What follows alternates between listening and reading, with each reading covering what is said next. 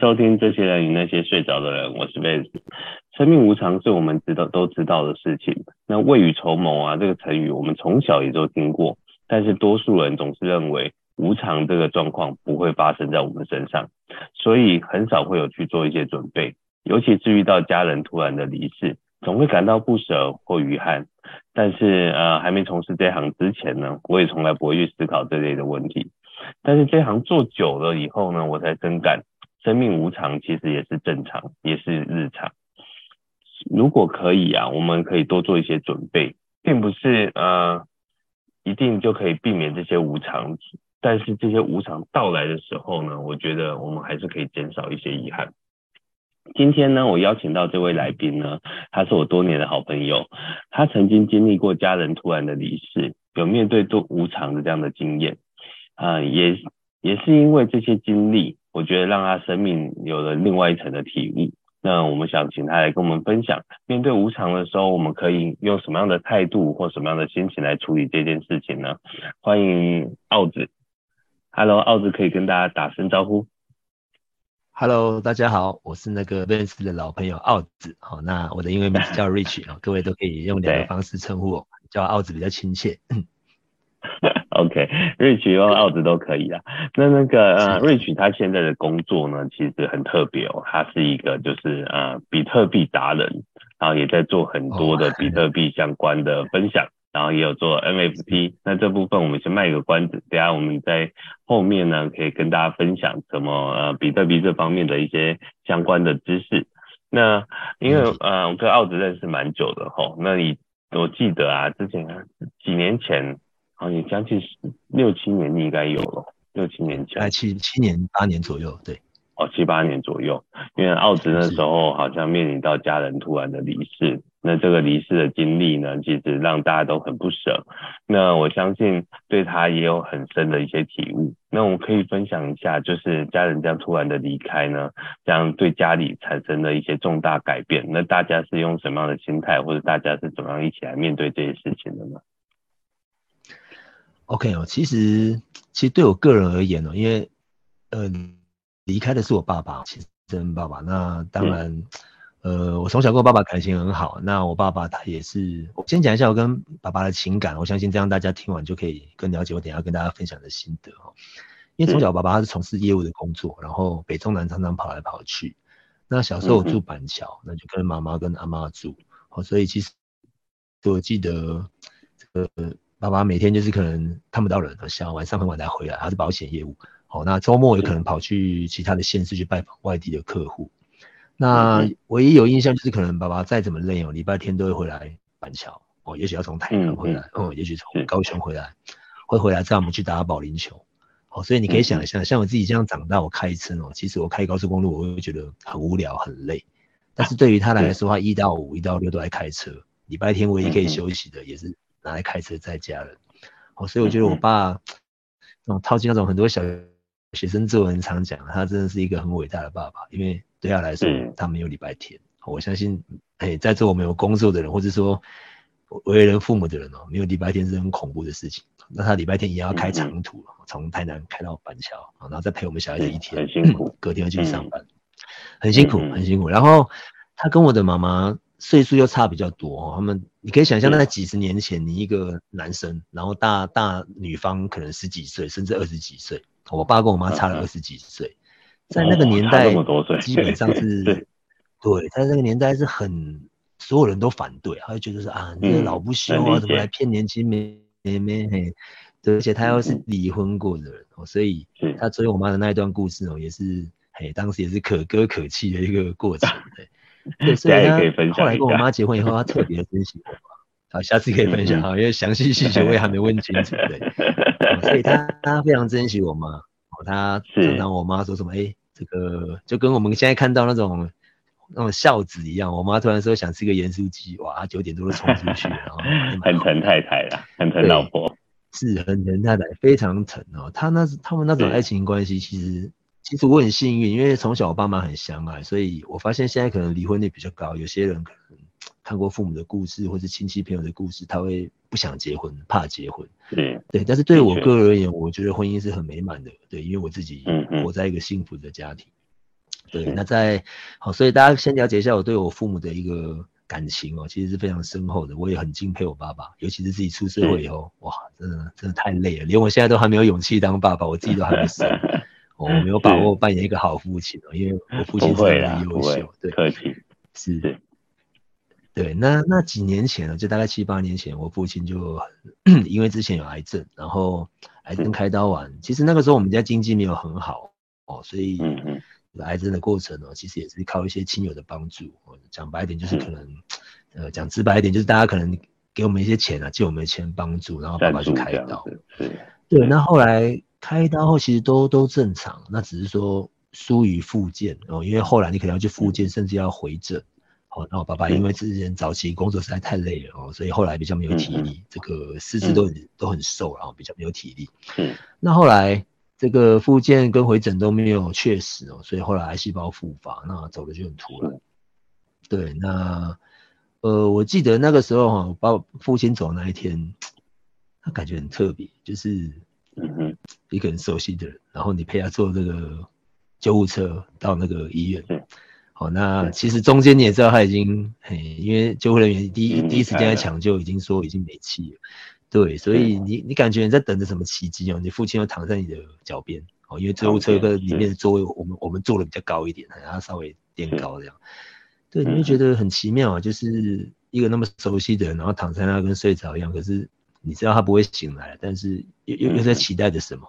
哦？那后来到了医院以后，其实就嗯没有什么好期待，就直接呃手续办一办，其实就直接到到冰柜那边去了。对，所以那个时候会有点怎么讲很。很不真实哦，你会觉得说，哎，这个人昨天还跟我讲话，昨天又回来，他还在嘘寒问暖，哦，肚子会不会饿啊什么的，啊，担心我的工作，担心我的前途，哦，担心我跟女朋友的状况，什么时候要结婚，对，然后过一晚，哈，就就没办法讲这些话了。嗯，好，那坦白说，那个时候我真正难过了快快一年哦，那一年我每个中午。哦，都跑到那个逢甲，或者说我我我现在在台中哦，所以我跑到逢甲大学里面。或者说跑去这个台中这个勤美哦，这个草悟道那边有个大草皮，哦，整整一年，我每天中午就跑去那边躺着，然后嗯嗯嗯，就回想以前的一切，我需要一点时间去沉淀，哦，那坦白说沉淀了很久，可能我比较不争气哦，这个感情束缚我比较久，所以我就是每天我我也没有特别想什么，我也没有特别去想说怎么样想，我也比较开朗，或者说往往往哪个方向去想，我单纯就是消化哦，消化那个思念。然后消化那一份情感，嗯、对，所以，嗯，今天如果 Vince 你问我说怎么样去，去去去看破了，或者说怎么样比较开朗哦，其实说真的，我没有特别的方法，嗯、我就是一天一天去放放纵自己，让它淡忘。所以那一年我也过得没有很好，因为第一个，你正常工作的人怎么可能每天中午跑去外面这个草草皮去躺啊，或者什么？好，所以那一年其实我工作就停摆，我也不想工作，因为对我打击蛮大。啊，对哦，所以那一年我就是几乎都要耍废啊，可能偶尔接个零工，或是弄个简单的网拍这样哦。那中午就跑去晒晒太阳，啊，我觉得晒太阳蛮舒服，好像，因为对我来说没有照顾到他，也是一个我的遗憾哦。我应该逼着他去复健哦，我应该想办法赚更多钱，让他有更好的医疗资源。哦，所以有时候我就躺在草皮上，有点，还感觉好像想让这个阳光哦，把我的一些罪恶感都慢慢的蒸发掉，这样把它晒掉。对，所以那一年我是这样子过，那也幸好了，这种状况没有持续个三年、五年、八年啊，也就在一年后，我觉得好像再躺下去也没意思哦。也许是父亲给我的一些指示吧，或者说一个一个力量，我就突然觉得，哎，好像不能这样了哦，因为很多人在担心我了。然后，因为我觉得我没错，我担心我我缅怀我父亲，我哪里错？你们担心我是多余的。但是很多人也觉得说，可能我未来还有我的路要走哦，你这样子每天。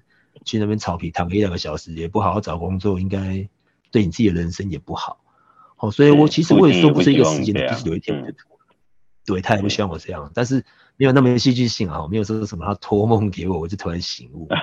就我也说不上来，但就是有一天我就觉得，哎，好像在躺也没意思，我也我也可能要做点事。好，从那时候，呃，我用振作来形容，从那个时候我就开始比较振作，然后开始也，这个开始。认真的找工作，然后开始从事一般的职业，这样，然后大概是这样。所以其实我没有，我没有什么方法跳开了，或是说离离开那时候的情绪，我就是哎、欸，过一天是一天，就让它慢慢的消化，慢慢的一个内化掉。所以这点是我三个就神奇，不像别人可以很快。不会不会，不要这么说。其实我觉得这样也没什么不好，因为其实我们常常也在服务家属的过程，看到很多家属很悲痛，然后呃，甚至在告别式的过程，会看到有些人哭到不能自己这样子。那其实旁边有些人呢、啊，就会在安慰他说啊，不要再哭了啊，那人死不能复生啊，我讲这些，我我个人觉得这都是屁话了。就是你不是那个当事人，嗯、你永远不会知道那个难受的程度，因为你刚刚有提到你跟父亲的，对你跟父亲的情感，为什么会那么悲伤？为什么那么难过？就是因为爱啊，你们彼此之间有爱，所以你才会一直没有办法放下。而且我一直我真心觉得，有时候啊，像我们在在服务的过程啊，比如说去殡仪馆，会看到旁边有一个叫悲伤辅导室一个空间。然后我心里就在想啊，其实悲伤辅导这几个字好奇怪，为什么要悲伤需要被辅导什么呢？人家就在悲伤，你要跟他辅导做错事一样，对对啊，那人家就在悲伤，所以我我一直觉得应该为什么不把它改成叫悲伤陪伴室？你可以在那边陪伴他，是是，然后。很多人在这个悲伤的过程都很希望，呃，对方赶快振作起来，赶快赶快好啊，或什么之类。但其实我也不觉得这样是好方法。嗯、就像你刚刚讲，也许你躺在大草皮上，你晒着太阳，我觉得这都很好啊。那这时候如果有个人也可以陪陪你，他也许没有跟你讲什么话，他就是陪你晒太阳，然后，嗯，我觉得你相对你的心理会更，那我觉得会有点不一样。是是是，我会觉得，对，我是像有人有人问我，即使我们躺着，然后最后买杯手摇饮喝一喝就走了，都不讲话，我觉得也没差，对。对呀、啊，所以我觉得真正重要的是那个陪伴，而不是什么辅导，好像是自己是多有经验，可以来来告诉你应该怎么做。我我从来不觉得是这样，所以我觉得这这段经历呢，其实父亲啊。这样突然的离开，其实有没有你有没有想过，他是换一个方式在教会我们一些事情。所以我的节目叫《这些人与那些睡着的人》，那些睡着的人，他其实用他的生命在教我们一些事情，教我们要啊，在教怎么去爱，要怎么样去度过悲伤，教我们要怎么样去好好活着。虽然因因为他很痛苦，他很辛苦，所以他最后选择这样的方式离开，但是。他如果他爱他还在的话，他也不希望你悲伤那么久嘛，对，很正常。所以他用这样的方式，很直接的重击我们，让我们去体会一些事情。然后我觉得你在躺着那一年呢、啊，你也你也很棒啊，有很很深的觉悟，而且这不是别人告诉你，是你自己发现、自己感受到，然后。觉得自己要振作起来，你知道这样的方式，父亲不希望看到你继续这样子，所以我觉得那个重新站起来的力量，那个是很有力量的，而且那个是很很真切、很真实的，它可以帮助你让你的生命变得更好，它是一个很深的蜕变的一个力量，它不是呃就你只是知道说啊人受伤了就要擦药这件事情，而是受伤了我们可以怎么样处理。我觉得他用他的生命在告诉我们这些事情。那当然，这样听起来好像这个代价太大，但是人生中总是有很多不同的状况、不同的代价。就像我我听过一句话啦，就真正让我们成长的，不是人生中的多少大道理，而是那些真的受过伤、疼痛的这些经验、经历过的事。对，像我最近在教我女儿啊，然后。就是他一直讲不听嘛，所以我就叫叫他要罚站处罚，然后每次要讲到要罚站处罚的时候啊，马上就泪眼汪汪，你知道女生吗？对，泪眼汪汪掉泪，不想要处罚，不想后影后就出来了。但是我觉得有时候我还是真的要狠下心，然后让他去，比如说，但是我的处罚很，我一直觉得我的 我的处罚是很很很。很很很轻松的，我的处罚是什么？你去面壁站着墙壁站十秒钟，我的处罚就只是这样子哦。冷静一下，他就已经吓跑了。一下，嗯，对，但是他就已经哭到不行，真的是哭到不行的那种。所以让我觉得，难怪你难怪你没有更重的处罚。但是其实其实我觉得处罚要让那个孩子怕，他真的怕这件事情也很重要。像我儿子啊，我儿子最近都皮的要死，嗯、我们拿那个那爱的小手啊打他屁股，他都不怕。是。他就不怕打的感觉，都不怕，打不怕，打不怕。对，所以我觉得处罚还是要处罚到太爱他了，打太轻了，是不是？我 我觉得那个痛点很重要。所以刚刚讲到，就是人生中其实很多事情啊，就遇到这种痛点。这种痛点，它其实后来会出现两个状况，一个就是继续堕落，然后永不翻身；一个就是像你这样子，这样觉醒、觉察，发现很多事情是。不是应该继续这样子，应该是要做一些改变。我觉得这就是父亲他呃，虽然是一个很不好的经历，但是我觉得他他最希望你看到你这样。我相信他今天在天堂看到你这样，他一定很开心。他已经看到你的改变，看到你的成长，看到你越来越好。我觉得是一个很棒的过程啊。嗯，好，因为时间的关系，嗯、我，我们等一下，OK，, okay. 对啊，我们等一下留在第二阶段再聊一聊这些影响啊，除了你之外，对于家里啊或各方面造成这些影响有什么样的的改变？好，因为时间关系，我们就留在第二阶段喽。好，好，那大家待会见，谢谢待会回来，谢谢，拜拜，欢迎回来，这些人与那些睡着的人。刚刚上一个阶段呢，我们那个呃，Rich 分享了他家人离开的这些过程跟经历哦。那我相信呢，那其实在度过这些过程，那个我觉得不要给大家一个就时间 deadline 的限制。你悲伤就尽情去悲伤，不要叫人家悲伤的时候叫人家啊，不要再流眼泪了，不要再哭了，不要再难过了。就像我常常会觉得啊，就是嗯、我们常常听到一些朋友或是家人或是一些人突然的离开。我们都请他要节哀，但是我一直觉得节哀这个字，我我个人觉得怪怪的。我觉得人家就在难过，你叫他不要难过，节哀就是叫你不要难过的意思。那那那悲伤它的出口在哪里？那你要吞进去，那不就会内伤吗？所以我一直觉得，你与其叫人家节哀，倒不如就是祝福。我我比较惯用的是啊、呃，就是祝福往生者，那祝福他会去更好的地方，或是祝福。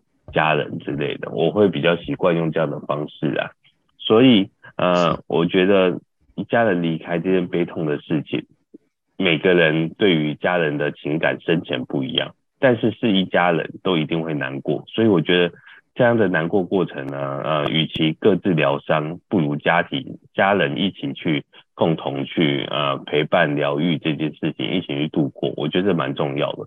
那不知道 Rich 那个妈妈。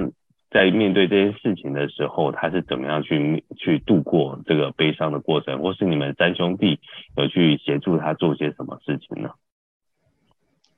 呃，其实因为我是长子哦，所以我妈妈最疼我哦。那就外形上，我也跟我爸长得比较像，像我弟就比较像我妈，所以其实在我爸走了之后，某个程度来说，我妈几乎就把我当成怎么讲，就是他心里面那个那那个老公哎，或者说这个长子就是。我以后只能依靠他了。哦，我只能依靠不只是那种财务上或是经济上，而是说包含心理上的寄托。是是，对。那我自己也知道这一点了，所以就像我刚刚提，我在就是醒悟了啊，我开始振作的时候，我也把这个照顾妈妈这件事情当成是我可以让我爸在我在呃在在天堂或者在哪里，他可能觉得比较欣慰的一个一点。哦，所以在我振作的时候，我同时也多了一个目标，就是说我要把我妈照顾好，我希望可以像我爸那样疼她。哦，对，也也也也许她未来会不会有新的老公，我不知道，但至少她她有我，所以我我也是这样决定。那以前哦，在我爸还还在的时候，其实我们的状况跟现在很多的家庭其实差不多。哦，就是回来以后可能打个招呼，或者说一起在晚餐桌那边吃个晚餐。那可能就各自回房了哦，吃吃饭的时候聊个几句哦，今天怎么样啊？还闲话家常一下下，就再也没有跟熟了聊天，然后就就各自忙各自哦，可能进去房间看个什么电影啊，或者说什么的。那在我爸过世以后，客厅就异常的冷清，因为有有时候总会有两个老人讲话的声音，那现在剩我妈一个，哦，所以那个时候我也开始像刚刚一直提到了，好像呃。如果要让家里恢复以前的状况，似乎要有所谓的陪伴，或者说似乎要有人在客厅，而不是每个人回家都回到自己房间。对，那我觉得很庆幸的一点是说，嗯、我发觉到这一点以后，我开始哦，我们这个工作回来以后，我会在客厅尽量多留一点哦，甚至我把笔电拿出来客厅跟我妈一起办公，啊，她还会关心我的状况，哎、欸，你们公司最近怎么样？哎、欸，看那个新闻这样有没有影响？哎、欸，对，就整个就更怎么讲，更生活更绑在一起。那我庆幸的是，我这样做的同时，哎、欸，我两个弟弟也都这样做。因为我们家那时候我们住的是四房比较大哦，所以兄弟住一起。我也没有去用哥哥的角度就说，哎，现在开始每天下班都要出来陪妈妈或什么，我也没有讲。但是大家就很不约而同的变得更团结，然后变得更像一家人。这个更像一家人不是说之前感情不好，而是说下班大家会多花自己的时间去陪伴对方，陪伴彼此。对，所以这几年其实我觉得说我们家里。反而变得更热闹，以人数以人数上来说是减一哈，但是其实那种你那种回到家那种热闹温馨的感觉，其实是增加无限多，嗯、对，变得更好。好，那这点我觉得我很欣慰，因为我发现在我成绩的那一年里，我爸爸有教我一些事。那虽然我看不到两个弟弟的表现哦，但是其实我发现他们应该多多少少也是有有 learning 哦，也学到一点事情，然后让这个家变得更好。对，所以我们就是靠这样彼此陪伴，就好像。当初没有跟爸爸一起做的事，现在大家重新来聚集，然后重新让家里有更多的一个一个动能，或者说一个热闹的氛围。好，那这样子我觉得就是我们彼此陪伴，可以走过那一段的事的一个经历。是，我觉得这样这样很好啊，因为其实就像我刚刚分享，啊、呃，其实很多家庭在面对家人的离开，其实都各自疗伤。那其实这疗伤的过程长短不一，我甚至有遇过家属好几年都走不出来的。哦，那个是，那真的是，我觉得需要靠家人的力量，大家一起来做。我觉得你们家这样是一个很好的示范，我觉得挺好的。是是，因为那个时候真的大家都蛮悲痛，然后是唯一想到的一点就是哦，那个爸爸已经没了，所以剩一个妈妈，那一定要大家陪伴他。嗯，既然大家有这个共识，就就嗯就很很容易就可以大家更紧密的结合在一起。嗯嗯。了解，然后想分享一个最近就昨天才听到的一个同行，就是我的伙伴的一个故事啊。这个故事太玄了，太神奇了，因为要跟大家分享。就是很多人呢、啊、都觉得人离开啊，人离开啊，他他到底有没有灵魂？到底会不会去天堂，或或怎么样之类的？那个没有人能证实嘛。就算是那种濒死经历，他也不是真的就不回来，或者真的去游过一遭或什么之类的，这个很难去证实。那这个案子是一个百岁的阿嬷，这个阿嬷呢，她的离开的那天呢，刚好就是她出生的那一天。而且出生的，就是离开的时候刚好过午子时十二点，就是他就是那一天，他死的那天就是他一百岁的第一天，很特别哦，哦，完全就是那个起承转合承接的很刚好。对，他是一百岁，一百岁刚好就离开了一位阿嬷。那阿嬷呢？是，他呃，好像我是听我的那个的同行的伙伴讲，他说他呃。嗯，怎么说？他一般告别式啊，大家都大概因为工商社会，现在大概都是两三个礼拜顶多，所以就是不像传统七七四十九天才出殡嘛。那他这个他们安排白可能安排三个礼拜，两三个礼拜，然后做七呢，做法事呢就会头七不变嘛，然后之后他们就会可能会浓缩，我们叫叫这个切七的概念，就会浓缩，可能二七三七一起做啊，比如说。二期上午做，下午三做三期就很浓缩。然后在做期的过程呢，在早上做二期，下午做三期的时候呢，突然发生很奇妙的事情。我这个同行他其实做了十年，十十几年，他从来没遇过这样的事情，第一次遇到就是阿嬷显灵了。怎么样显灵？你知道吗？对，显灵就是他，嗯。在做七的时候，突然就就像就像那个羊癫疯那样，就是被附身了。他就其中有一个一个弟媳，一个一个媳妇被附身，然后那媳妇就喊他的大伯的名字，就是那个大儿子的名字，是他妈妈的那种口吻，对，就妈妈那种口吻，而且又声音就完全不一样，就像我现在的声音变成另外一个人的声音。然后就是喊人的，对，就是就是那种我们很难想象，那人家说的 key 档 key 档，有点类似像这样，嗯、然后就就因为这样的关系，所以整个告别式那个时间呢，这样就是整个整个时间就变，本来预计是要三个礼拜嘛，就要结束，结果因为阿嬷的附身，阿嬷交代一些事情，阿嬷说为什么做期这么赶，所以就变成把时间拉成传统的七七四十九天再出殡。哦 所以就变成时间拉很长，然后但是拉很长的原因呢，就是阿嬷一百岁嘛，所以她很多的孙子，但是她就觉得，因为她很多孙子其实都人太多，然后且她就就跟阿妈一起生活，常常跟阿妈碰在一起见面啊，聚在一起都是她的儿子这一辈比较多，孙子其实很多都。都很少见，可能一年就是过年见个一次，对对，对，甚至甚至很少很少见面，所以阿嬷是希望把时间拉长，她希望再多跟家人聚在一起。哦，我觉得这就是一件很温馨的那种感觉。对啊，我觉得这是一件很温馨的感觉。那所以我们常常说啊，人到底离开会去天堂去哪里，真的不知道。但是如果今天呢，呃，今天如果可以的话呢，让你啊。可以打一通电话，五去天堂给爸爸。那有五分钟的时间，你最想最想跟他讲些什么？你有想过这件事情吗？嗯，说真的，我没有想过嘞。但是如果我现在以现在的现在的情况啊，也许也许这段话明天或是下礼拜或是明年就会变。但是就今天现在这个时间点，是嗯，对，我想告诉他说。那一年你我我在成节那一年啊，然后这个我想跟他说，你都有看在眼里嘛？我是不是我是让你失望哦？那如果有的话，那这几年我的表现哦，比方说把妈妈照顾好，家里照顾好，对你你你会为我感到骄傲吗？我我大概会，虽然这样问，难得的重逢问是不好，但是我还是希望，我希望我希望得到他的认同，是。对对对，因为我相信他最放不下的是我妈。我是 虽然他再怎么爱我，但是我只能自认排第二。好，那对于他这样的一份爱，我希望我就把它延续，然后照顾好妈妈。我相信，对啊，他才能真正的放心离开啊。如果他还有感觉的话，对，所以我会希望，我会希望让他走得更无忧无虑、无牵无挂啊，在那不要有任何的遗憾。所以我第一件事我会问他说，嗯、有没有什么还需要做的哦？那我希望可以做到一百分。哦、不仅是个完美的儿子，嗯、但至少你给我的一些任务哦，或者说是对我一定会实践哦。看还差什么，我会尽量做到哦。所以我，我我会变成说有点像是想完成他的遗愿吧。我的问题应该会是这样子。然后，嗯嗯，那如果这样都讲完还有时间的话，我我一直想跟他说我很爱他，然后也很想他的。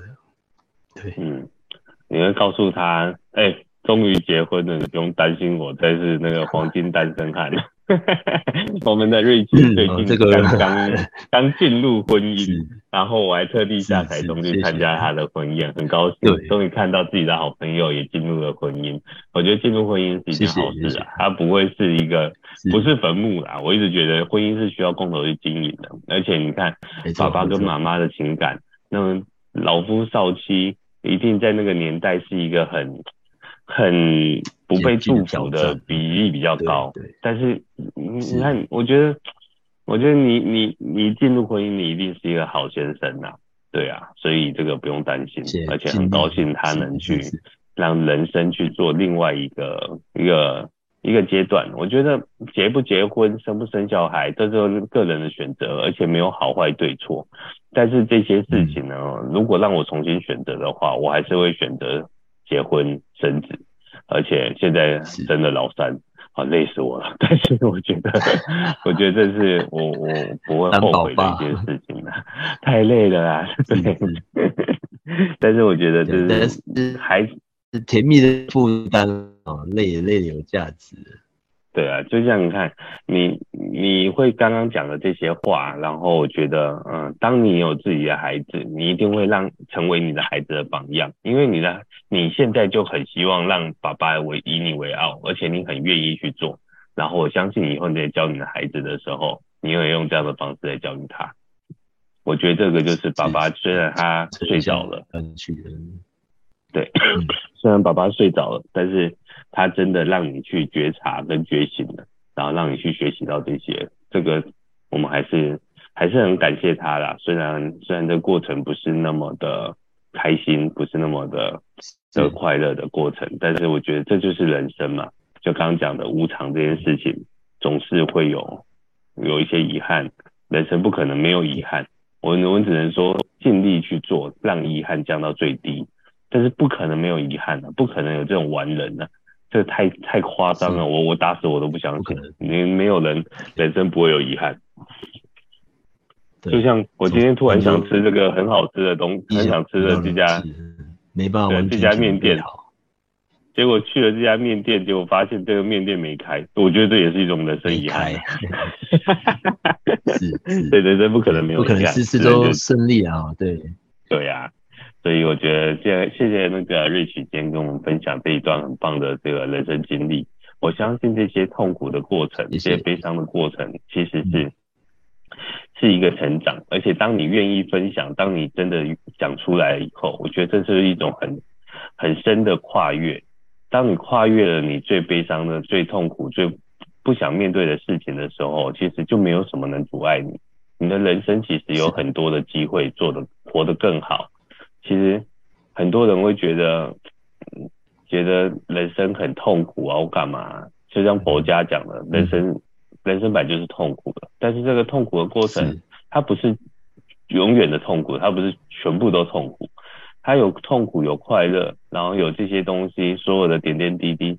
我觉得这种去去体验人生，这才是我们活着最大的意义啊。是，没错，嗯嗯。甜的也要尝，苦的也要尝啊。对呀、啊，怎么可能全用全部的好东弄弄好利，把它弄弄，别人都是痛苦，这种快乐的给你，这不可能的、啊。对，所以我们不用去抱怨。与其遇到这些挫折跟痛苦，那当然不是说遇到痛苦马上就要转换，而是我们应该要。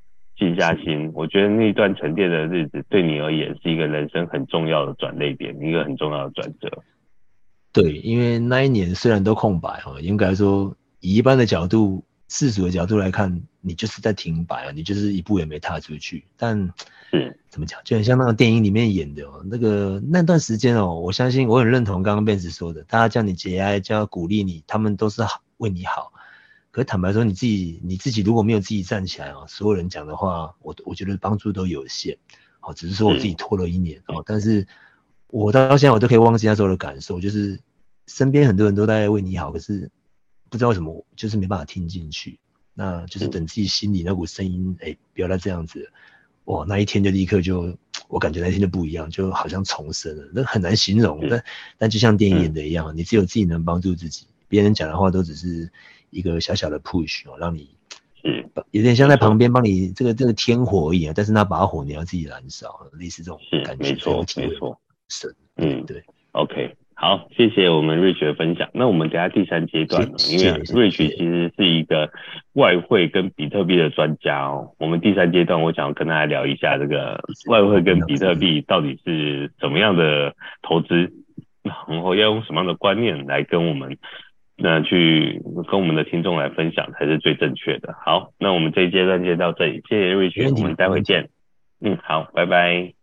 谢谢 Benz，待会见，谢谢大家，拜拜。欢迎回来，这些人与那些睡着人，我是 Benz。啊，刚有提到 Rich，他其实是一个外汇比特币的专家，大家也知道元宇宙。这几年、呃，尤其这两年，大家很疯狂，还有什么 NTF 啊这些东西，很多人都不知道这些东西到底是什么。那其实这不外乎先从比特币说起好了。这个这个，我们请瑞曲来跟我们分享一下，这个整个元宇宙的概念为什么这样的兴起呢？跟比特币有什么样的关联呢？OK，那这边跟大家分享哦，因为。那个我以前一开始创业，我们是做外汇课程的教学，我们有自己的一套操作方式哦。那我们只卖课程哦，就是教学，我们没有做什么什么代操啊、操盘啊、代单、跟单。对对对对，因为那个都是比较游走法律边缘，我们单纯就是分享课程。那二零一四年开始，那直到二零一八年，我们发现了比特币这个东西哦。那其实过程中很多学员问我们，就哎，老师这个比特币可以可以玩吗？哦，可以可以投？可以投资。对，那对那个时候我们觉得说，在二零一八年以前，我们觉得说不行吧？这个东西，呃，有一个叫什么中本聪发明的，何况这个人网络上也找不到，然后也没有政府的监管哦，没有任何担保什么的，这种就诈骗吧？这个 庞氏骗局。但是，二零一八年应该很多人都已经赚了好几波段了。哎，对，没错，我们就是一直被打脸，因为我们身为 教学的团队哦，对，有一个东西从二零从二零一零年一直狂涨哦，这样涨了十倍百倍，啊，那我们自己没有接触到，所以我们那个时候我们几个合伙人就说，哎，我们是不是要放弃成见？哦，这个东西我们去研究。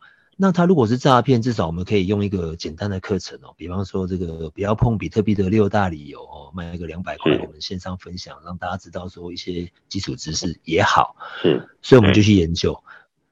那不研究还好，结果一研究完就变成比特币的信徒哦。所以我们从二零一八年开始哦，我们自己就选择选择一个方式去取得比特币哦，因为一般都用买的，但是我们是用挖矿的开挖矿，对。对，因为我们觉得这个很特别，因为如果你把比特币视为一个资产啊，视为一个货币，那全世界每个货币都有政府的监管，但是只有比特币你可以用机器去取得，就好像你买一台机器，像你生产这个吸管、生产杯子，对，也收印钞机是有点有点太 over，但是至少这个东西你可以生产出来，我们觉得就很特别。是，是。那当然，这个货币如果没价值就算了。可是它如果未来有价值，哎、欸，就像刚刚 Max 讲，那我就有一台印钞机哦。如果这个币越来越受认可，越来越受这个大家的一个期待，甚至它价值慢慢水涨船高，那你当初一颗可能一千美金就买得到，等到它涨到一万美金，哇，你要花十倍的钱才能买到比特币。对。但是如果我用机器的话，这个机器放着一年，放着两年，我成本跟当初一样啊，我并没有因为这两年我多花了钱。嘿，因为也不用太维护，甚至机器都有保固，所以我们后来评估以后，我们觉得长期下来它如果有发展，那我们选择的是用机器生产的方式，对，嗯，所以这个是大概是我们接触的一个情况。那这边也跟大家简单分享，为什么我们会觉得比特币有希望，或者说未来我们比较看好。其实，在二零一八年以前哦，我们不认识比特币。那二零一八年认识了之后，我们一开始把它视为这个。它是一个特别的避险资产哦，也就是说，当现实社会的美元哦，像最近这样的美元这种情况，如果有大的波动哦，不管是之前的这个印钞 QE 造成的美元贬值，或者说接下来的通缩这个整个拉上来啊，造成美元升值，我们认为，如果一般的人，如果你不想不想把钱放在法币这个地方哦，你觉得美元这样通膨太危险了，或者通缩太危险了，你可能一般以前的人可能去买黄金啊，买房地产等等。我们认为比特币。在那个时候，我们认为比特币会是一个避险的资产，相对安全。那坦白说了，对，相对安全。可是坦白说，我们一路学习，我们打自己脸也没关系，但一定要提供一个最变通的方法。对，到了二零二零年，那时候大家都可能记忆犹新的全球股灾，哦，那时候那个道琼狂跌啊，一天垄断四次。巴菲特自己都讲，他活了八十几岁，第一次看到没看过这样子，没错，对。所以，我们那时候发现，哎、欸，太好了，世界这个末日来了哦，那我们的比特币应该涨翻了吧？哎、欸，没有，比特币也跟着大跌。对，所以我们错误中学习啊。虽然那时候我没有全卖掉啊，不过那时候也是有点恐慌。那这边我跟大家分享我们最新的一个看到的联动性哦。其实比特币在很多的一些大型的客户，你说巨巨鲸鱼也好，大鲸鱼或者说一些比较有资产的这种法人客户，都慢慢的对比特币开始有不同的见解。哦，像那个方舟投资那个伍德大神哦，也是上看比特币四十万美啊等等，越来越多的华尔街金融机构开始把钱丢进来。那这个有好有坏，好处就是说比特币也被这些人认可，所以讲难听一点，你们如果要炒作哦，那比特币可能就只是某一档股票，你们只要炒它，那就有机会上涨。那如果一档股票有机会上涨，那早期看懂的人也许就可以从中获利。所以在我们的观点，它变得越来越像一个。投资型的产品哦，你可以说它是一档股票，一档基金，只是这个股票可能比较疯一点哦，波动比较大，波段很大。但是这样的情况也有缺点，对，波动很大。那优点就是，如果你就像你操作任何股票投资商品一样，你有本事看到它的其中的脉络，那你就有机会赚钱。那缺点就是，比特币可能就变得没有那么的 pure，没有那么纯真了，因为。大家都想赚钱，炒作的工具啦，对，对，跟大金鱼进来，是某个程度来说，嗯、这些大咖说涨，它就可能涨哦。例如那个马斯克特斯拉那个马斯克，对，那换句话说，说狗狗币，不是，对之类的哦。所以我认为这样子的变化对有些人来说是好，有些人来说是坏。但是其实我们跳开，我们用第三者的角度来看，它不就是一个投资商品？所有投资商品都一样。今天外资从我们台股抽走钱，对，台股就跌；那外资热钱进来，台股就涨哦。所以这边也跟大家分享，就是说我不会特别推荐比特币哦，因为它可能波动大，或者说它有一定的魅力，但是相对风险也大。但是我们我们也许可以。心平气和的把它看成就是某一档投资商品，就是一个商品，那也许就会发现更多的投资商品，对，它就是一个商品。是，是，那我相信大家在投资上都有各自选择的一个范围，或者说选择没错选择适合自己。嗯，有的人可能想要比较，有的人可能觉得我资金不够多吼，所以我要以小博大，我想选这种可能这个波动比较大的。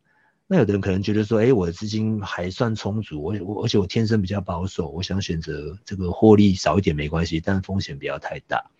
哦，所以我建议大家在用这种考量在选择投资商品的同时，以往可能没有把比特币纳进来，那如果你可以把比特币纳进来，我们觉得会是一个很不错的事情，因为就他自己人的表现，他一路一直翻倍、翻倍、五倍、十倍一直涨。那当然，我们认为它未来还有还有相对的一个可以期待性，所以是。对，所以如果我们心平气和把它纳入投资的考量哦，当然可以研究完，也可以不买它，或者说不认同它都没关系。但是，希望可以把它纳为一个你研究、你愿意花时间去了解的项目。我觉得这样子才不会在这个时代哦错失了某些机会。因为在二十年前或二十年后哦，也许就没有比特币了，我不知道。对，哎，但是有幸我们这个功逢其盛，刚好在这个年代遇到这个东西。我觉得可以，也许花你一个小时或或半天哦，去 Google 去去认识一下，去了解一下。对，认识一下，就跟我们当初一开始也觉得它是骗人的，那也是二零一八年一直被学员打脸。哎，老师，比特币我都赚多少了？我早期买了一百颗，现在怎么样？所以我们决定也去研究。有人还拿几百颗去换披萨，不是？对啊，最早期啊，那时候 比特币才零点零零几美金的，你还去换披萨？对，所以 这个是我我。从二零一八年到现在，最大的体认呢、啊，就简单来说就是，呃，一个东西其实它没有固定的好坏哈，就像比特币，很多人把它视为这个洪水猛兽，但其实我的看法就是说，就跟一把刀子一样，如果你是这个米其林三星主厨，对，你用刀子哇，就用得出神入化，你可以烹饪出好东西给人吃，但是这把刀子落入坏人之之手，他就可能去杀人啊，老弱妇孺就这样。对，那刀子本身何罪之有？其实是操控它的人赋予它什么样的一个价值。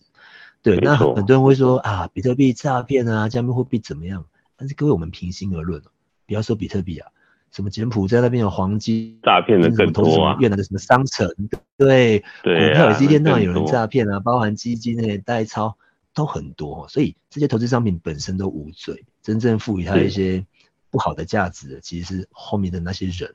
讲穿了，人还是最坏的。对，嗯、所以我们也很希望大家说，如果你一开始听到比特币以前很反感的，你可以重新考虑一下哈，多认识它，因为我觉得它有一定的潜力，而且就它的走势来说，十年、十一年来，每两三年就翻一个零，每两三年后面就多一个零。哇，后面我认为还是有期待性。是，对，而且这几年经历过这么多风风雨雨，比特币也没有归零啊，它有大跌过，有所谓的崩盘过，但是呢，就是浴火凤凰又重生。对，那这种表现你在其他投资商品很难看到，很难见看到这个阳明海运，没错，对，阳明海运从六百跌到六十，再跌到六，然后后来涨到六之前 不太可能。这个这个，毕竟公司这个股票是买公司嘛，公司有它的资产规模。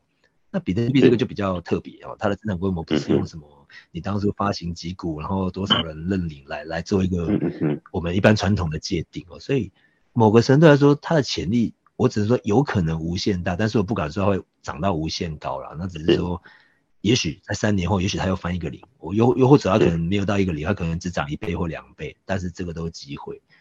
对，那当然这个投资起来是要审审视哦。它因为毕竟它没有政府监管什么的，所以我认为最大的风险还是在于对。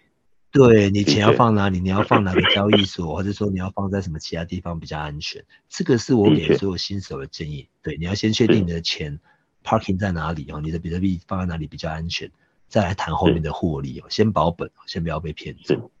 对，是的确，大概可以给。的确，瑞徐瑞徐跟我们分享一个很重要很重要的观念，就是投资很重要的观念，不是贪心，不是看哪一个获利好就去哪里，而是先评估自己适合的商品，然后有没有真的去了解，因为商品真的本身无罪啊，重点都是人呐、啊，嗯、人心呐、啊，贪呐、啊，这些其实才是最最可怕的地方。我觉得那个正确的投资观念，的确就像刚刚 Rich 跟我们分享，我觉得这是比较正确的观念，而不是而不是看到哪里真的获利大，或哪里有机会，或是就一股脑儿进去，然后把自己身家都放进去。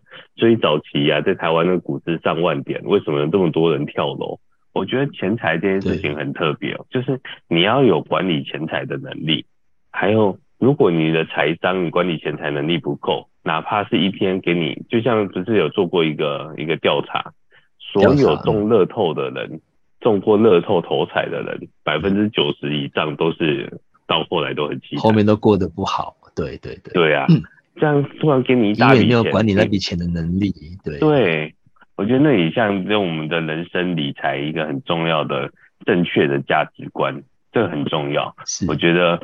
这 Rich 刚跟我们分享这一块，其实我觉得是一个很棒正确的价值观。先不用把比特币当做是毒蛇猛兽，它其实就是一个很有机会的东西。那至于它真的有没有机会，你先去了解再说嘛。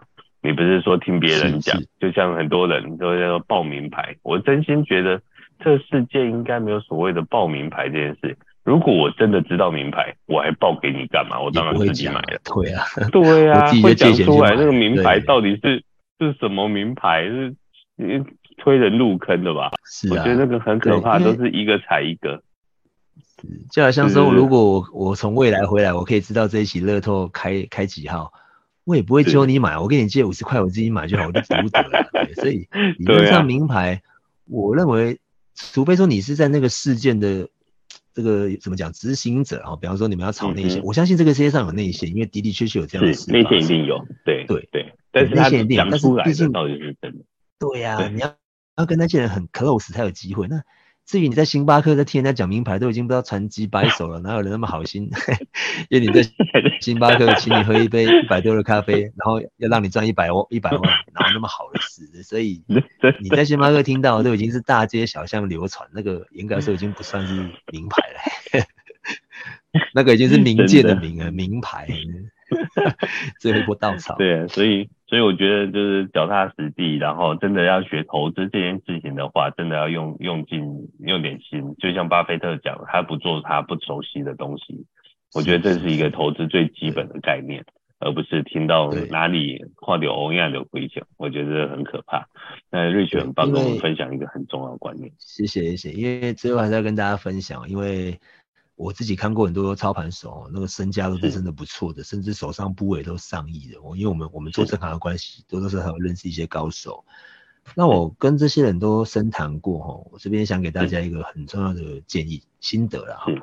是呃，因为现在的社会其实有点，我相信大家都看在眼里。这个如果有人 po 什么名牌包啦、名牌车啦，大家就会觉得羡慕，然后按赞数就特别多。其实现在已经很这个社会很物质化，已经很拜金了。哦，这个很多人都说笑贫不笑娼。你看一些女生可能在一些饭店打卡或干嘛干嘛，那个按赞数都很漂亮。但是你今天如果 po 你说你在麦当劳打工什么的，其实就没什么按战术。可是搞不好这种人活得比较实际。对，那我想讲的就是说，在这样子的一个整体资本主义或者说一个氛围的熏陶下，大家已经觉得说，哇，这个人开名车，这个人怎么样，他就是屌，他就是很会赚。那很多诈骗集团也利用这一点哦，因为你只要看到宾士，甚至看到这个这个玛莎拉蒂，看到更好的，对，你就觉得这个人厉害，跟着他没错。现在已经有这种眼见已经不为凭了，我只想讲这句话。以前是眼见为凭，现在这个社会眼见不为凭，太多的障眼法。哦，所以请大家投资一定要注意，不是说这个人开多好的车，拍个豪宅的照片，他就真的那么会赚，即使他真的有那么多财产。他也不一定是操盘交易或者说投资赚来的，他很可能是，没错，哎、欸，你懂我就可能诈骗来的。对，那重点是你要跟他学投资，还是要学诈骗？我相信大家不会有人想去学诈骗。对，所以你跟着这种人，你不一定能学到东西，你只是成为他豪宅的一面墙，你你成为他豪宅里面的名贵的沙发。对，你是他这个豪宅或是他身家的小股东哦。所以请大家一定要记得哦，这个眼见已经不为凭，千万不要去看眼前。那些人所献给你看的财富，就代表要真的有实力，因为我相信这些钱可能都是真的，都是他的，但是呢，不是投资来的。换句话说，你想跟他学的投资这一块是没得学的，哎、嗯，你只会成为他的一块砖。对，希望大家可以认清这一点哦，这个很重要。然后也不要妄自菲薄，很多我认识的操盘手都是从当初可能手上资金只有三十万、五十万，慢慢慢慢的赚，慢慢的赚。因为，就像刚刚 Vance 讲的，你中乐透，你不会，你没有那个本事去 hold 住那个钱，一样没有用。没错。所以如果你有经历过从三十万、五十万到一百万、两百万，甚至三百万、一千万，即使如果你没有经过这个阶段，突然给你一亿，给你操盘，你一样赚不好哦。因为我相信很多人都会觉得说。对啊，都会觉得说啊，这个世界本多终胜啊，如果我有一亿，我随便赚十趴就一千万了，多厉害！说真的啊，真的给你一亿，如果你没有操盘过，除非运气好，我不敢说，哦，不然真正一亿在你手上，你要去去操控那个部位哦，没有那么简单，搞不好你只下个一手，明明资产一亿，还是下个那种十万块的人的做的部位，因为你怕失去，对，你有太多的心魔，所以是是，大家投资过程，如果现在资金很少，不要气馁，因为。每一笔资金都是慢慢的累积你的心性，投资的一个我们讲那个盘性啊，或者说心性，你慢慢累积，你有本事操控五十万，操作的很得心应手，那你就有机会挑战一百万，甚至接下来的三百万、五百万、一千万。嘿，千万不要去想说哪天有一笔大钱，你只要轻松赚个五趴十趴，你就有多少？不会，好，反而大钱给你，反而失去的更多，而且失去的更快。好，跟大家共勉之后，我们也是慢慢从小部位慢慢做，然后一步一脚印啊，真的只有这个方式，没有捷径而已。嗯嗯，很棒。今天很高兴能邀请 Rich 来跟我们分享，就是他的自身经历，还有他的投资经历，还有一些正确的投资观念，我觉得这很棒。这的确可以来帮助我们很多听众建立一些正确投资观。我觉得这才能让我们的人生越来越好啦。那今天时间的关系，那我们今天节目也大概到一个尾声。然后下星期希望大家有时间就继续准时收听我们的这些与那些睡着的人。我是 Vance，那先谢谢 Rich，我们下个礼拜见，拜拜。谢谢谢谢，这个节目真的很好，大推，谢谢谢谢，拜拜，谢谢，拜拜。